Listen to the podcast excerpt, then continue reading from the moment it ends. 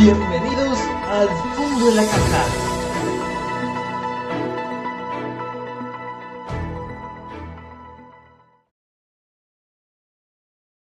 ¿Qué tal? Muy buenos días. Bienvenidos a nuestro primer foro, la participación ciudadana en un Estado democrático. El día de hoy tenemos la participación de los alumnos de cuarto año B quienes nos comentarán sus puntos de vista en relación a los temas sobre democracia, ética y participación ciudadana, temas cuyo análisis es tan necesario en el Perú de hoy. Pues bien, vamos a empezar esta ronda de preguntas seleccionando una pregunta y un alumno para que dé respuesta a una de estas cuestiones. Muy bien, empezamos. La primera pregunta es la siguiente. ¿Qué implica o qué es un Estado democrático? ¿Cómo podemos reconocer un Estado democrático? Para responder esta pregunta, invito a nuestra alumna Keren que dé respuesta a esta cuestión. Bueno, en un Estado democrático existe igualdad y, equidad para todos. O sea, son tratados de la misma forma. Este debe asegurar el cumplimiento de las leyes, también debe contar con una separación de poderes para así evitar lo que vendría a ser una dictadura. Mm, en un Estado democrático es el encargado de crear el derecho ah, y apoyar con su poder. Terminando lo dicho, la, democracia influye de manera importante en el desarrollo de, de los ciudadanos. ¿Y cómo puedo reconocer un buen Estado democrático? Es que sea equitativo y, debe tener también un buen liderazgo, porque eso influye mucho, porque si un líder eh, busca crecer a sí mismo, no sería bueno. Un líder verdadero debería crecer y también hacer crecer a la población. Gracias. Muy bien, excelente punto de vista. Gracias, Karen, por tu participación. Muy interesante y nos has ampliado el panorama acerca de lo que es un Estado democrático. Muy bien, la siguiente pregunta es, aparte de los partidos políticos, ¿de qué otra manera puede participar la ciudadanía en un Estado democrático? Para ello vamos a invitar a nuestra alumna Antoinette a que dé respuesta a esta importante cuestión. Los ciudadanos eh, participamos con donaciones, voluntariado, instituciones privadas como por ejemplo los colegios y universidades, iglesias, organizaciones no gubernamentales como por ejemplo tenemos Caritas del Perú, Sociedad Peruana del Derecho Infantil y entre otras. La sociedad también tiene em, asociaciones vecinales y estas buscan el bienestar común para todos. Gracias. Muy bien, muy bien, gracias. Ahí tenemos también un punto muy importante, la sociedad civil organizada, ¿no? En la resolución de problemas públicos. Interesante, gracias Antoinette por tu participación. Siguiendo con las preguntas, tenemos la siguiente. ¿Crees que la tributación es importante para sostener un Estado democrático? ¿Por qué? Esta pregunta va dirigida a nuestro alumno Christopher y escuchamos su respuesta. sí es importante porque nos permite proporcionar servicios básicos a la población como luz, agua, gas, internet, etc. Y esto se realiza mediante los cobros tributarios en base a la fuerza de las leyes tributarias. Gracias.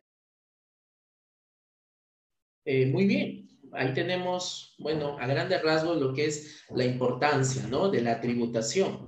Recordemos que la tributación es precisamente la contribución en el pago de impuestos que tenemos los ciudadanos para con el Estado. Esto nos va a permitir que el Estado pues pueda atender, ¿no? De manera pronta los requerimientos o necesidades principales de la población. Muy bien, Christopher, gracias por tu parte pregunta. ¿Qué aspecto crees que debería mejorar en la cultura de tributación en nuestro país? Esta pregunta la responde nuestra alumna Luana. Luana, te escuchamos. Bien, eh, el buen cumplimiento de pago de, la población, empresa. Yo creo que los aspectos que deberían cambiar eh, en la tributación es la honestidad, que tanto como el Congreso y los ciudadanos deben implicar cumplir con las normas de pago, factura, debido, bueno, porque pues en este, en el país hay muchos que tienen unas deudas muy grandes, o sea, aún no pueden pagar Y ese es un claro, ese es un claro ejemplo de lo que es. Entonces tenemos que cumplir con nuestra, nuestra norma de pago y así poder ser un país, mm, un país estable, porque si no, o sea, vamos a seguir en el mismo nivel que antes y no lograría. Gracias. Bien, gracias por tu participación, Albana. Eh, sí, muy bien lo que acabas de decir, debemos estar considerando esto, ¿no? Y también recordar que la, eh, la cultura de tributación tiene y está vinculado a todos los pensamientos, las ideas que uno tiene con relación a la tributación. Muy bien, también vamos a escuchar la participación de nuestro alumno Rodrigo en relación a esta interesante pregunta. Rodrigo, te escuchamos. Ok, mister, ya, gracias por la pregunta. Ya, bueno, yo creo que primero, o sea, los gobernantes, los que, los alcaldes deben dar su confianza, ¿no? Su honestidad al pueblo ya que con ese dinero que le damos por, ese, por esta vía que se puede decir la SUNAT, la Superintendencia Nacional de Tributaciones, es para mejorar la infraestructura, ¿no? Para mejorar nuestra vía, nuestro ambiente, lo que nos rodea, ya sea el parque, ¿qué puedo decir? En las escaleras, la vereda, las pistas, etcétera, para varios recursos, ¿no? Y yo creo que como porque ese cargo que le dieron, tiene que con ese dinero que, que nosotros le damos, tiene que dar al pueblo, ¿no? Manifestar ese dinero al pueblo y no que no sea para él mismo, ¿no? Que no sea para su beneficio, para él mismo, sino para nosotros, para el pueblo, porque ya hay que muchas personas que viven en extrema pobreza y dan lo poco que tienen, y ese poco que tienen es para el pueblo, ¿no? No para ellos. Bueno, eso es lo que quise decir. Y, si está en ese cargo, es para que no nos defraude. Excelente, muy buen aporte, Rodrigo, ¿no? Con relación a la tributación, cuán importante es animar al ciudadano para que pueda contribuir con sus impuestos. Y como dice Rodrigo, todo ello va de la mano en que los están en el poder puedan hacer un uso responsable de todo lo que nosotros aportamos, para que así la población pueda responder con también sus impuestos. Muy bien, gracias por tu participación. Ahora, aprovechando justamente que estamos tan cerca de las elecciones generales, para presidentes, congresistas y parlamento andino. Precisamente este 11 de abril, escasos cuatro días, van a ser las elecciones. Dentro de este marco, ¿cuál es la importancia de los partidos políticos en un Estado democrático? ¿Cuál sería la importancia de los partidos políticos en un Estado democrático? Bien, para responder esta pregunta, eh, invitamos a nuestro compañero, a nuestro alumno Leonardo. Te escuchamos, Leonardo. Este, sí, mister. Eh, la importancia de los partidos políticos es transformar distintas preferencias de ciudadanos en plataformas programáticas donde las diferentes dimensiones de lo público se agrupen y se traten de forma más o menos coherente. En este proceso, los partidos reducen las dimensiones de la decisión colectiva y este, a una dimensión, facilitando las decisiones colectivas, sean transitivas o por lo tanto estables. También es, es muy importante lo que viene a ser los votos democráticos para decidir un partido político, ya que eso implica la votación de los ciudadanos. Muchas gracias.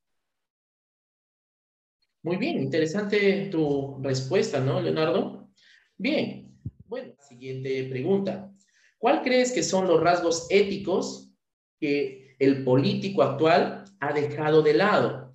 Para esto, vamos a invitar a nuestro alumno Samuel que pueda responder esta pregunta. Sí, buenos días, profesor. Este, bueno, la respuesta sería la transparencia ya que, ya que, sin, ya que la transparencia es un valor, que se, un valor que se genera la confianza y la seguridad, y nos muestra el lado positivo de la persona.